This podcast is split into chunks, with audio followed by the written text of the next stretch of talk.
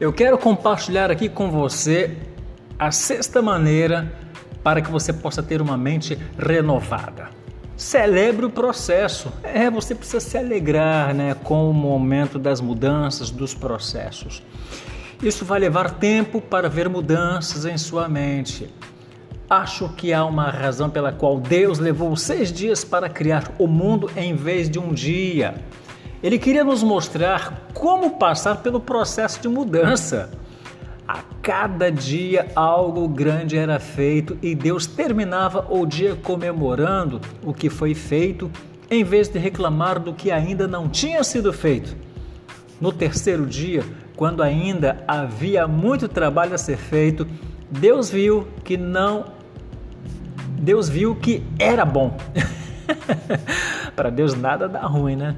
Então Deus ele não olhou né, para que ainda estava inacabado, né? Ele não olhou para que ainda estava inacabado. Ainda havia muito a ser feito, mas ele celebrou que estava completo.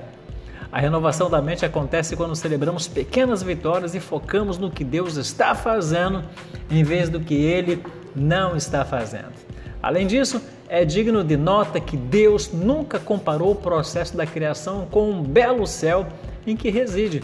Muitas vezes tentam atrapalhar o processo de renovação da sua mente, você é, fazendo você comparar seu progresso com o de outra pessoa. Tá bom? Presta bem atenção nisso, hein? Então, estamos todos em diferentes dias da criação. Devemos fixar os nossos olhos no Criador e não nos compararmos com os outros, né? nos compararmos com as criaturas. Entende? Comparar mata a satisfação.